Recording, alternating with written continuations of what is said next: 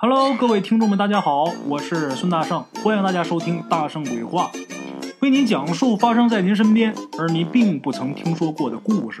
每天晚上，《大圣鬼话》与您不见不散。咱们今儿个说呀，村里边大彪子跟柱子这两个人是光屁股一块长大的好朋友，关系很不错。长大以后呢，也都各自啊娶了媳妇儿。大彪子两口子是相敬如宾，恩恩爱爱。可是这柱子两口子，虽说这小日子过得也算是和谐，但是呢，总会因为一些鸡毛蒜皮的小事啊闹闹情绪。哎，这家不长里不短啊，我想咱们各位听众啊也都能理解。哎，话说有这么一天晚上啊，柱子两口子因为一点家庭琐事呢又吵起来了，而且吵的声音是越吵越大。住着他媳妇儿呢，好唠叨，叨叨叨叨叨叨叨叨个没完呐！这把柱子给气的，自己嘴呀又没他媳妇儿利索，说不过怎么办呢？气急了，上去给他媳妇儿一个嘴巴，啪！这一个大嘴巴。这是柱子啊，第一次打他媳妇儿。打完之后，他心里边也后悔。哎呦，这一巴掌下去之后，可了不得了！这媳妇儿捂着脸，鼻涕一把，眼泪一把的哭啊。你呀，你不爱我了，我要跟你离婚呐！这柱子一听，得嘞，又来了。行，我惹不起，我还躲不起吗？说完之后，柱子转身就出了大门，找大彪子去喝酒去了。哎，借酒消愁。实际啊，提到这个借酒消愁啊，咱说两句题外话，大伙可千万不要认为真的喝酒啊能解决心里这个烦事儿。酒这个东西啊，它是放大情绪的。你说借酒浇愁，那完全不存在。过去老人有句话叫什么？“借酒浇愁，愁更愁。”什么意思呢？酒这东西它是放大情绪的。你要是开心的时候、高兴的时候，你喝点哎，你反而更开心、更高兴。你要是难过的时候，你喝酒啊，那肯定是越喝越难受。它放大情绪啊。那么有的人说了，那一喝多了之后，一醉方休，什么都不记得了啊，那就没有愁事了。扯淡。咱先不说喝完酒以后你这心里有多么的清楚，咱就说，你发生不好的事那是在喝酒以前。你喝酒呢，喝多了，喝醉了，只能把喝醉以后的事忘了，喝醉以前的事你还是记着的，那管什么用啊？所以说有这么一句话叫“借酒浇愁，愁更愁”。嘿，说句题外话，咱们言归正传。柱子去找大彪子去了啊！我看我媳妇在家。跟我俩这这七了八了的，我不爱听。我找大彪子喝酒去，啊，他走了，他媳妇儿呢？咱再说他媳妇儿，他媳妇儿呢？这气性也是真够大的。平时啊，两口子也总吵。咱们前面说了，两天一小吵，三天一大吵。可是这柱子从来没动过手。今天呢，给自己一个大嘴巴，然后摔门就出去了。以前从来没有过。这会儿是留柱子媳妇儿一个人在家，那这媳妇儿肚子里边能没有火吗？有火，没处撒去，没地方发泄，这个坏。越想越憋屈，越想越难受。你看两口子打架啊，他俩要是一吵起来的话，你要是给他俩搁在一个屋里边，用不了多，有这么三个小时、五个小时啊，自然也就好了。他有一个发泄的对象，他想说出的这个话啊，能说出去。你看那两口子打架，不动不动就有那个吗？就是那追着追着跟你打的。为什么？他想往出发这个火，泄这个火。真这个火泄出来，其实也就没事了。就怕这样的，憋着一肚子火，没处发泄。你要是有个朋友什么说呀，还好。就怕身边一个人都没有，这可要了命了。越想越难受。柱子媳妇心想。我死给你看！啊，想到这儿呢，他就开始翻箱倒柜的找东西，找什么呢？找死的法子呢？找了半天呢，他发现这窗台上还有半瓶农药。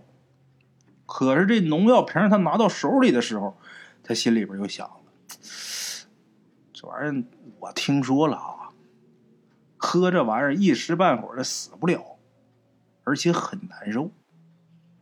这个自杀呀，最难受的办法就是喝药啊！他烧心烧胃烧五脏六腑啊，这死法不好啊！就这么的把这个农药瓶又给放下了，然后就把目光啊锁定在他们家那根麻绳上面，然后自己嘟嘟囔囔说呀：“这玩意儿也行啊，也能了结我这悲惨的命运。虽然说上吊死这死相不怎么好看啊，可是我不至于那么遭罪呀。”想到这儿，二话没说，把这根麻绳啊就给抛到房梁上，然后挽了一个圈儿。把这圈挽好之后啊，自己眼睛就盯着这个绳子圈，心里边就生闷气。咱说不有那么句话叫“临死方知一死难”吗？这个死没那么容易，就是跳楼哈，他自己也得站那个上面，他决心死，他也站那合计一会儿。没有说这会儿心里边刚生出想寻死的念头，那头我这个推窗我就跳，没有，有那种情况也是俩人置气，这个在这站着，啊，俩人是刚吵完架打完架，我死给你看，这个在这盯着呢啊，他推窗户跳下去，那为的是给他看冲动，身边要是没人，你给他一个人搁屋子里边，他绝不会，这是人的本性，哎，这是人性。柱子他媳妇儿啊，把这绳子挽好了。实际他这会儿啊，脖子往里一套一勒，那就死定了。就是临死的时候啊，这心里边总得有一个过程。他就盯着这个绳子，就想想什么呢？他想啊，我要是死了，我爷们儿柱子他那肠子肯定得悔青了。他后半辈子就算是打着灯笼，他也找不着像我这么美丽、这么善良、这么贤淑、这么善解人意的女人。这会儿他这心里啊，就感觉自己是最好的啊！我要是死了，你肠子就得悔青。哎，想到这儿呢，柱子媳妇儿满脑子里边都是啊。等柱子一回家，一看到我挂在房梁上。哎呀，那个痛不欲生的场景啊！他媳妇儿越想，心里边越解气呀。该，让你对不起我。想到这儿的时候，他媳妇心里啊，还有几分遗憾。啊，他心想：我这么一死啊，柱子肠子悔青的那个场景我是看不着了啊。而且呢，我跟他平日里呀。虽然是总吵架，可是这夫妻感情嘛，说句心里话啊，还算是和谐。我就这么就死了，还挺可惜的。再说啊，咱不说他这个没良心的，咱说我爹妈怎么办？这二老为了养活我不容易啊。哎，想了这些个事儿，眼睛看着这个绳子圈，想这些事儿。想自己死了以后的那个样想着想着，心里边啊泄了气了，心想：算了，好死不如赖活着嘛，我还是活着吧，不死了。啊，终于是决定了，我不死了。可是就在他刚刚想通的那一刹那，他忽然间听到了一个声音：“啊，姐姐，既然想通了，咱们就一起玩会儿吧。”他媳妇儿吓一跳，一回头，谁呀？这一回头，发现啊，自己身后边离自己不远的地方啊，站着一个貌如天仙的女子。这女的呀，走到柱子媳妇跟前儿伸手就把这房梁上的绳子就给解下来了，然后顺手就给扔墙上了。也奇怪啊，这绳子啊，往墙上一扔，一撞到墙上的那一刹那。这墙居然间被这绳子给砸出一个大洞，这个不符合物理原理啊！再往这个洞里边看，哎呦，花红的蝴蝶仙鹤高飞，宛如仙境一般。就这洞里边，你们呃，应该是有好多好朋友听过我的《西游记》，《西游记》里边那花果山什么样，这洞里边是什么样？那个漂亮啊，跟仙境一样。洞里边那美丽的风光啊，柱子媳妇儿。看的都有点痴迷了。在这个时候，这个漂亮的女子挽起柱子媳妇的手，他呢也是痴痴呆呆的，打算跟这个女的呀一起往这洞里去。就在这时候，忽然间从这个房顶上落下来一滴水，这滴水正好落在柱子媳妇的脑门上，这水冰凉彻骨。柱子媳妇这脑袋立马就清醒了一点，恍惚之间呐，他好像明白了。我该不会是被什么妖魔鬼怪给迷惑了吧？这屋子里边怎么就凭空生出来仙境来了呢？想明白了，想到这儿啊，他就拼命的想甩开这女的的手，而这女的呀，顿时就变得狰狞，生拉硬拽的要把柱子媳妇往这洞里边拖。大圣，我说一句代言。这个女的拽着柱子媳妇往这个仙境里边拽，实际啊，这是柱子媳妇产生的一种幻象，一种幻觉，她看到的一种幻象。这会儿实际是这女的拽着柱子媳妇往这绳套里边去。那么说，这个女的是谁呀？找替身催命的吊死鬼儿。哎。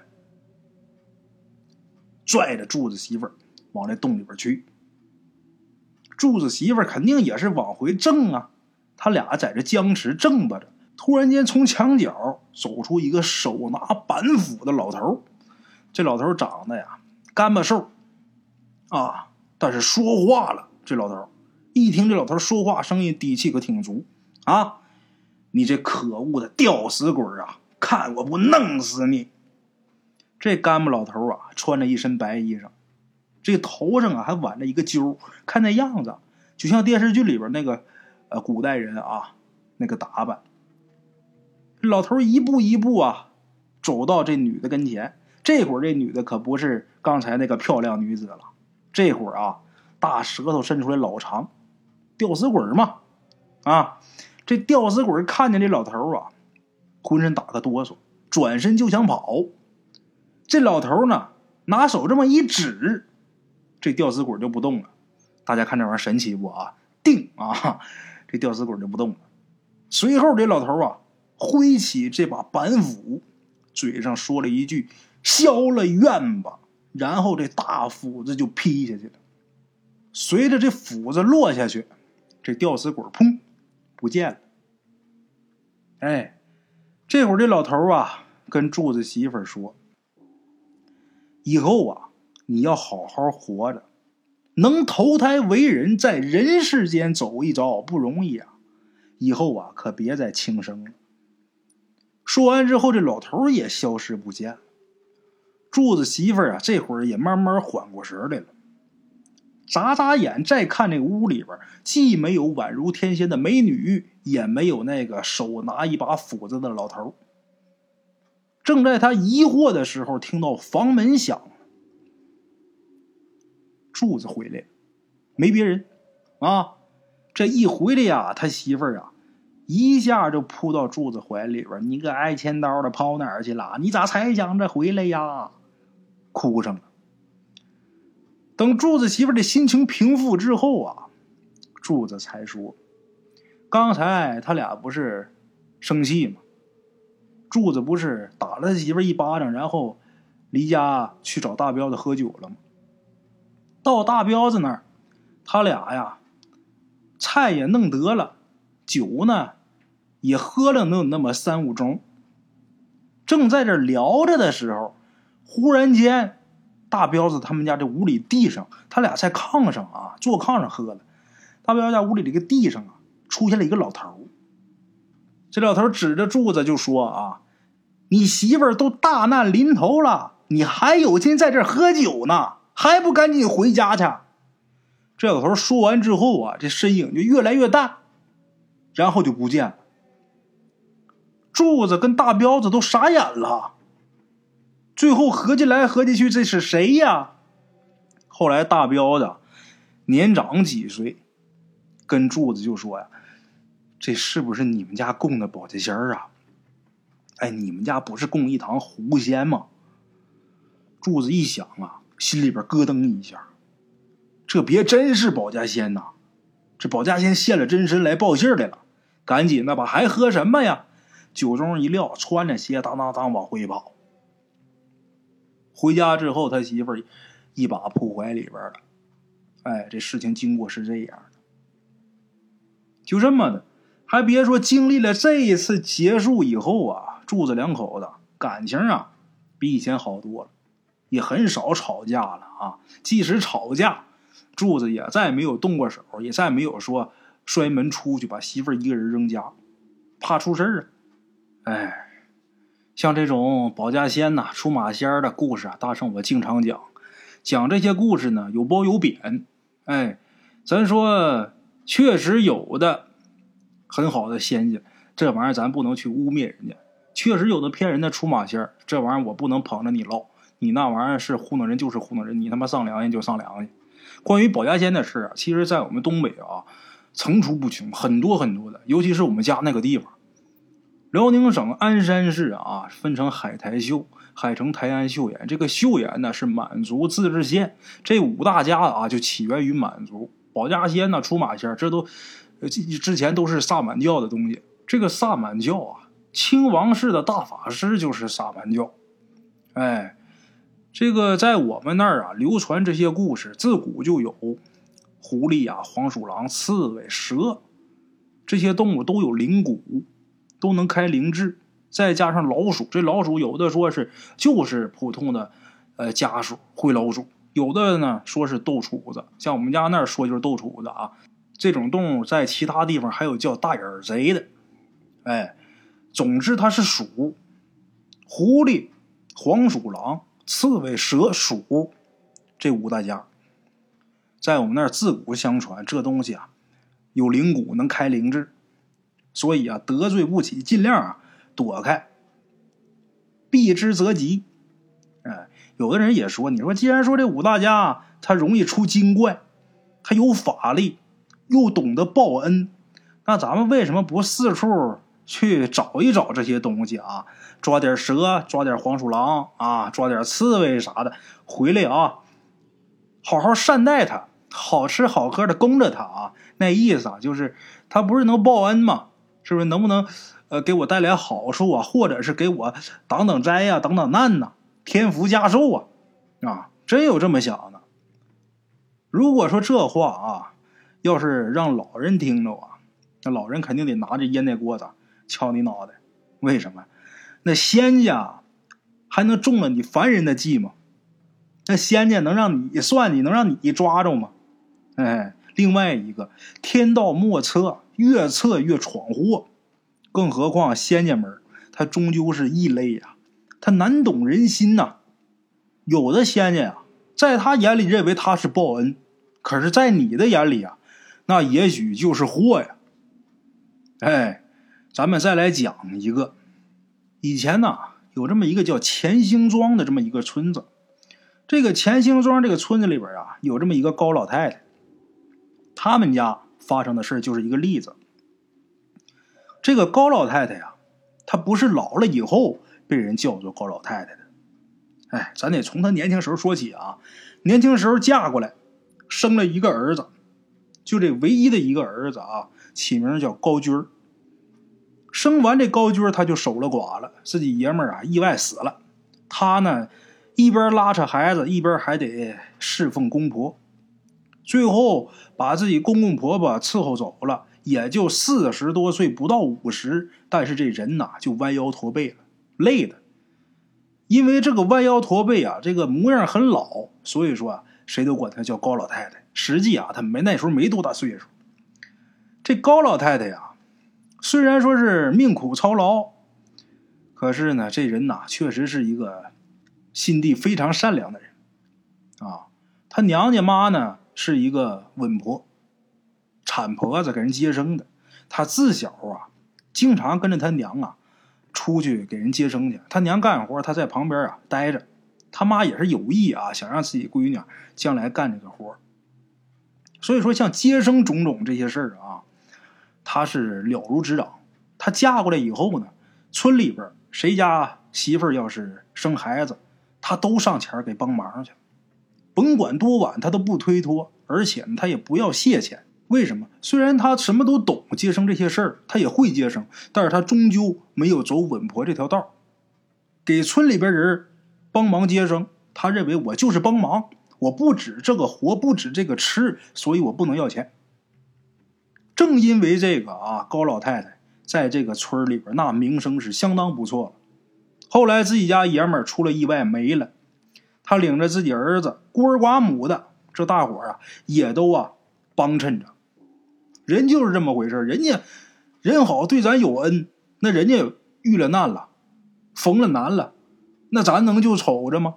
不能，将心比心也不能。哎，这个高老太太她儿子高军儿，也不知道是随了祖宗哪一辈的德行啊，也不像他爸，也不像他妈，这孩子打小就坏水不断，恶行恶状。只不过以前岁数小，年龄小，大伙儿啊看他妈面子，不跟他计较。但是呢，也都跟高老太太说，就说你这儿子，你不能惯呐，你得管呐。这要不管的话，早晚得闯大祸呀。早点管呐，能教过来。哎，高老太太她也不是说呢不听劝的人，他也想管。可是儿子犯错的时候，他几巴掌下去之后，这儿子哇哇哭，说要找爹，他这心里呀受不了了，说着短处了呀。这孩子，你说我儿子从小没爹，你说我再这么打，下不去手了，抱着儿子一起哭。这高军呢，他打小就摸准了他娘的软肋呀，摸清楚你这痛处了，那更加是变着花样的作案闹啊。反正我甭管怎么作怎么闹啊，你只要一打我，我就喊我找我爹，你就没招。这孩子啊，就掐准了，掐准他自己妈的命脉了。咱们话说，那年高老太太还年轻的时候，有这么一天呢，在他们村子后边的山坡上挖野菜，回家做鸡食。这鸡它也不是说，呃，什么草它都吃啊。也得弄点鹅链石啊、婆婆丁啥的，回家剁碎了喂鸡去。哎，在这个荒草窝里边啊，他就捡着一只刚出生没多久的一只小黄鼠狼。这小黄鼠狼身上的粘液还没干呢，大概是啊，这大黄鼠狼啊在下崽的时候被惊扰了，所以说跑了，就遗漏这么一只。也或许啊。可能是这大黄鼠狼啊，嫌这只啊又瘦又小，故意给撇下的。没准是小腊渣，怕养不活。这动物是这样，一旦说要是下的多了啊，他捡那个健康的养，不健康的他就不管了。这个羊啊，都有这种情况啊，就包括其他的一些动物，它只要生的多了，它捡健康的先来，剩下那个呃看着身体很瘦弱的，他就不爱管。大熊猫都是的，大熊猫一胎啊养一个崽子，这一胎它要下俩，它准挑一个健康的，另外一个它给它咬死。所以说现在你们看动物园里那大熊猫啊，那都是啊，要生完之后看一个还好，要是俩的话，那得刚生完捡那小的，这工作人员呢得给弄出去之后人工喂养。如果你让它养，那准给它咬死。哎，动物这东西有的时候挺奇怪。啊，怎么说它是兽呢？这高老太太呀，就在这个草窝子里边发现这么一只黄鼠狼。他这一看呢，甭管怎么说呀，这也是一条命啊！你说这连眼睛都没张开呢，连这世界都没瞅一眼呢，这要就死了也怪可怜的。你说这玩意儿怎么弄的？我给他扔这不管，那蛇虫鼠蚁肯定得把他给啃光了。高老太太，咱说了啊。前面说了，她心善，就这么的，她挑自己这衣裳啊最软和的地方，把这小黄鼠狼就给包起来了，然后带回家了。带回家之后，那时候高军儿还没断奶呢，他还有奶。那时候他公公婆婆还在呢啊。这个高老太太呀，偷偷的就把自己这个奶水啊挤出来点就喂这小家伙。他不敢让家人知道。这高军呢，那时候没断奶。但是也挺大了，他自己公公婆婆啊没看着这小家伙，但是高军啊，他看见了，他小啊。这时候这高军就总想啊，把这小黄鼠狼给捏死、摔死。好歹他那时候小，被他母亲给拦住了，被高老太太给拦住了啊。就这么的，掖掖长长，过了能有半个多月。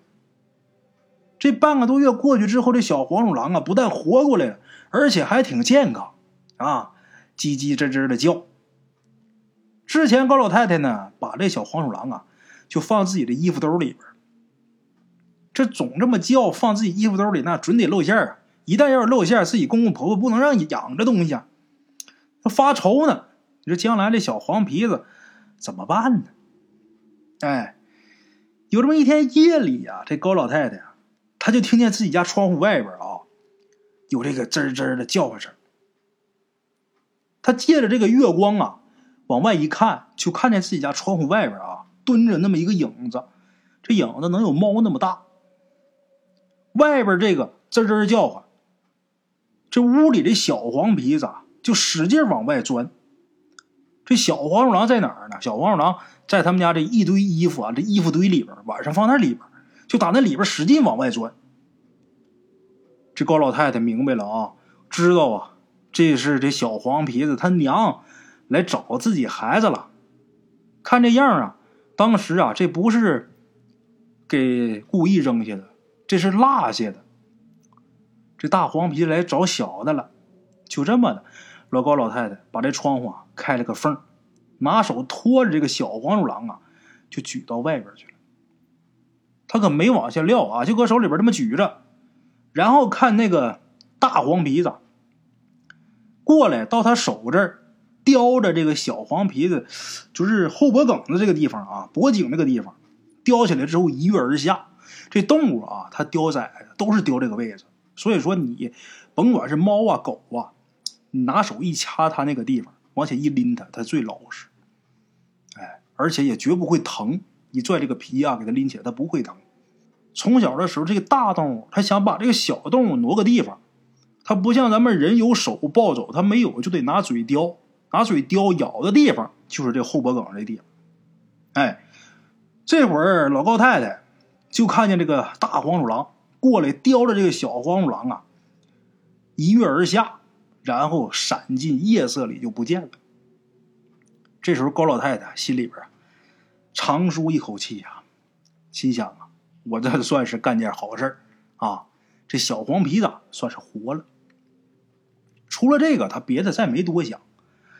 打那以后呢，老高家岁月如常，然后呢，公婆离世。这日子呢挺艰辛，但是高老太太呀咬牙苦撑。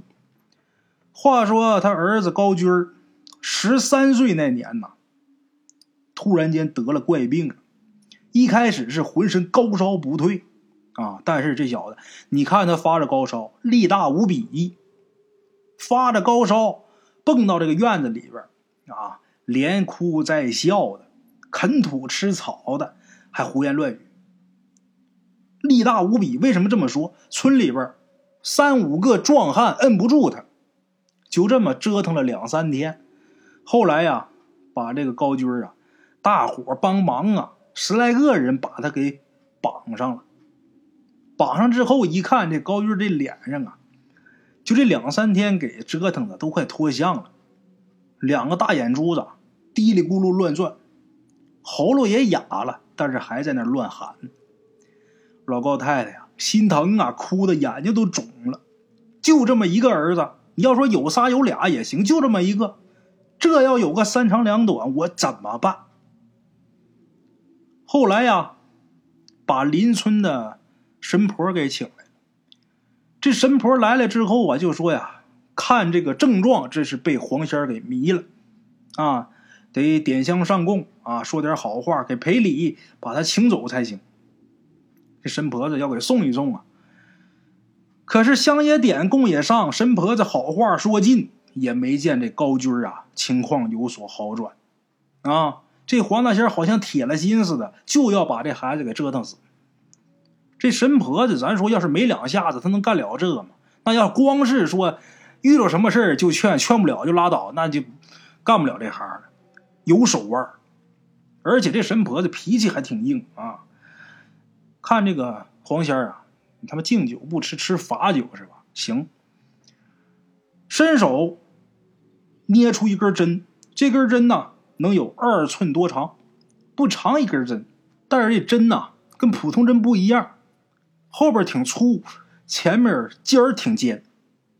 哎，这神婆子捻着这根钢针，然后呢，这会儿高军啊，浑身衣裳都被扒光了。好些个人压着，这神婆一手捏着针，一手啊顺着他的身子就开始压、摸、摁，哎，摸着一个圆不隆咚这么一个，看着好像是一个青金的这么巨的巨金那么一个团儿啊，看着像是一个金团子，但是这个金团子在高军这个皮肤下边乱窜。这神婆子一看着这个，眼疾手快。这一针就攮进去了，这一针呢，就把这个金球啊，正好就给锁定在啊，扎在高军这个腋窝下边。这一针下去，原来啊，呜嗷连嚎在叫，这高军啊，这一针下去，立马就不喊了，然后啊，换成一个很尖细的声音，就哭着求啊：“饶命啊，放了我吧！”这神婆子，咱说他也不愿意轻易的去得罪这些个仙家，他就跟那个声音一问一答，那声音呐，说出他的出处了。他是谁呢？他呀，就是来报答老高家老太太的，来报答他的救命之恩。这就是当年老高老太太救的那个黄皮子，高军没断奶的时候救的这个小黄皮子。这会儿高军。十三岁，也就是十年左右，啊，那么说来报答他这个救命之恩，为什么折腾他儿子呢？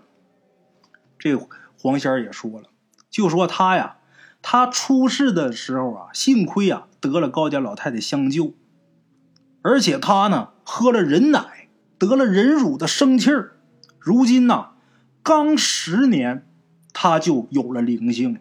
一般咱说这些动物，你不修炼了百八十年啊，没他这能耐。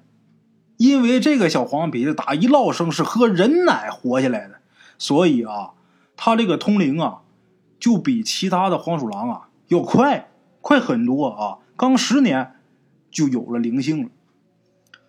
有了灵性之后，这个小黄皮子啊他得知高家这个儿子将来不孝啊，老高老太太将来呀得吃大苦。就因为这个儿子，他呢这会儿这个道行啊没有多高，所以说他只能迷高军的这个神魂。因为高军现在年纪还小，他现在还能迷得了。如果再等上几年的话，他也没有办法啊。因为这个，他才来折腾这个高军，非要把他给折腾死不可。只有把他折腾死了，老高老太太以后才不用受苦。没成想被钢针给扎住了魂魄。哎，这个上了儿子身的黄皮子这么说，老高老太太呀，听完之后想起那段过往。虽然说他心疼自己儿子受了苦，可是啊，也不能因为这个要了来报恩的黄鼠狼的命啊！啊，这老太太呀。就流着眼泪呀，跟那个尖细的声音呐，就算哀求啊，就说呀：“我儿啊，尚未长大成人呢，纵使他将来呀如何的不孝，我做母亲呢，我也得管他。你呀，你自己去深山去修炼去吧，你就别管我们母子的是非了。”哎，就这么的，神婆。最后把针拔了，这个黄仙儿啊走了。哎，咱再往后说，这件事情过去之后，一晃又是十年过去了。这个高军啊，自小他经历了这场黄鼠狼迷魂，村里人呐对他都有点指指点点的，就说这小子将来呀，没准是个不孝子。人家黄仙儿不说了吗？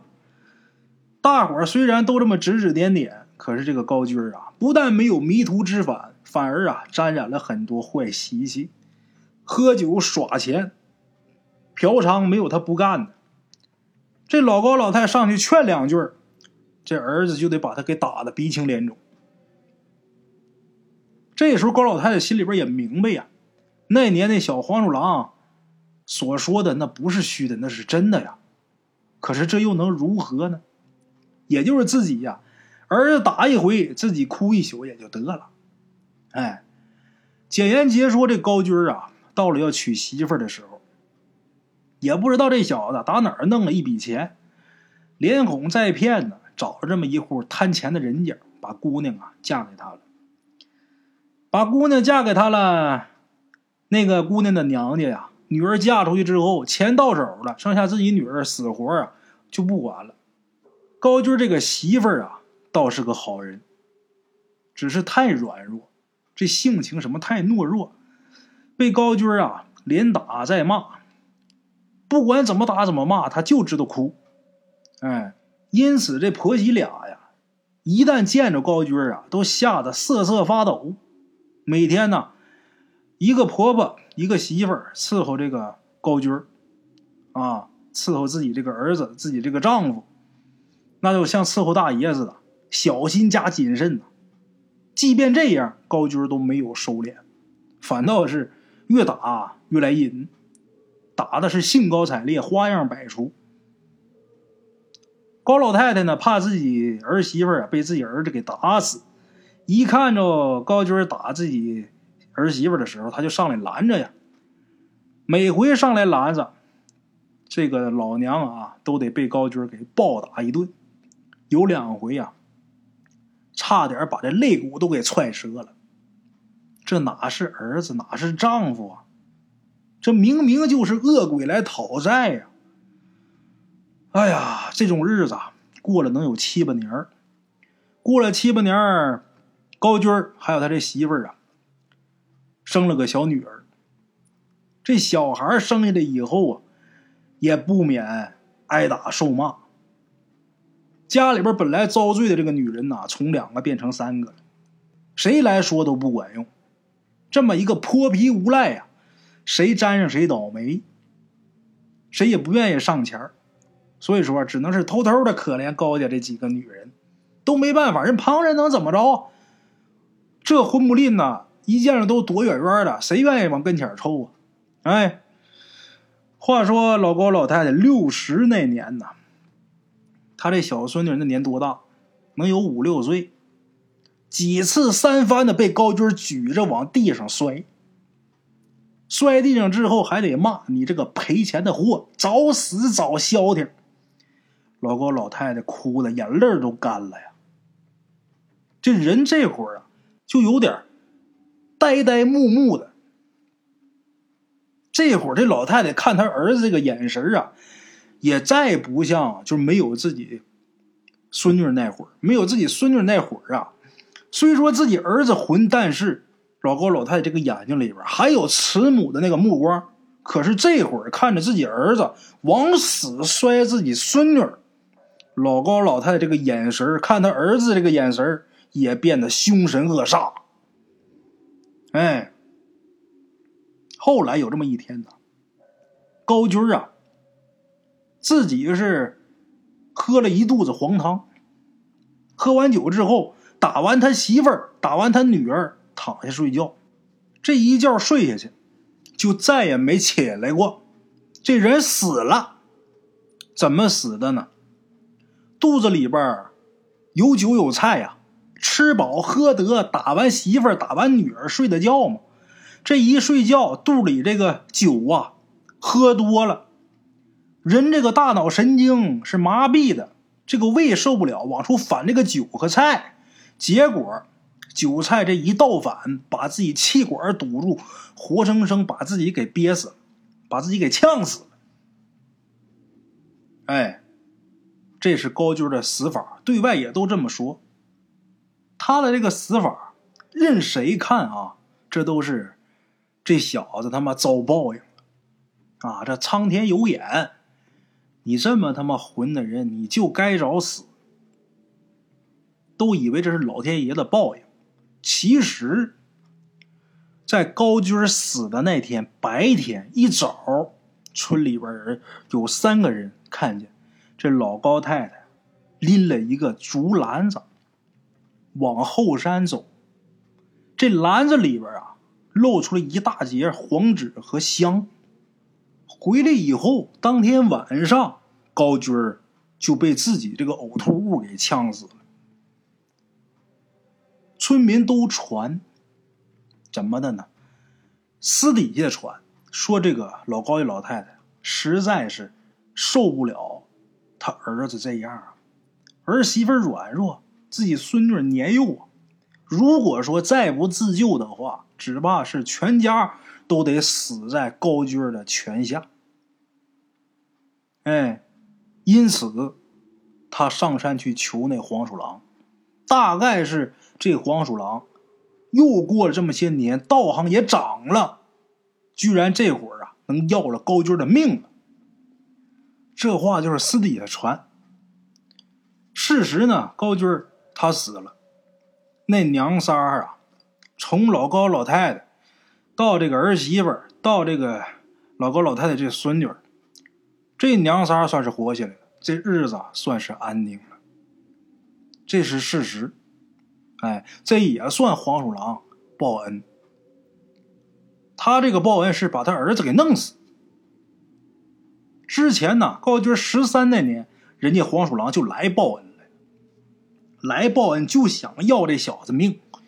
可是那时候这事儿没到临头的时候，谁也想不到自己最后能是这个下场啊。所以说那时候黄鼠狼来迷高军，那就是来祸害人来了。啊！真等这个事儿临到自己头上了，才知道，这黄鼠狼啊，这也真是报恩呐。所以说呀，像在咱们东北啊，像这种保家仙的事儿层出不穷，呃，有褒有贬。大圣，我认为啊，甭管是人也好，还是仙家也好，或者说其他一切生灵，只要是这个东西，它是一心向善的，大圣，我觉得它就是好的。这个人啊，咱说人跟动物来相比的话，人也是动物，人只不过是高等生命，比这个动物啊高一个等级。但是实际上啊，这个人心如果要是黑的话，这个动物的心啊，它要是善的话，这人你就不如那个畜生。你包括咱们今天这个故事，这个故事明面上看黄鼠狼把人给害死了，但是大伙听着害死他，大伙痛不痛快？都痛快。他就该着这么死，所以说，只有善良是愿意啊，咱们大家愿意去认同的。其实，这个生命啊不分贵贱，只要是一心向善，大伙儿就认同，就是好的。哎，好了啊，各位老铁们，今天呢关于这个保家仙的故事啊，一个狐狸，一个黄鼠狼，今儿就说到这儿啊。非常感谢各位老铁们的收听。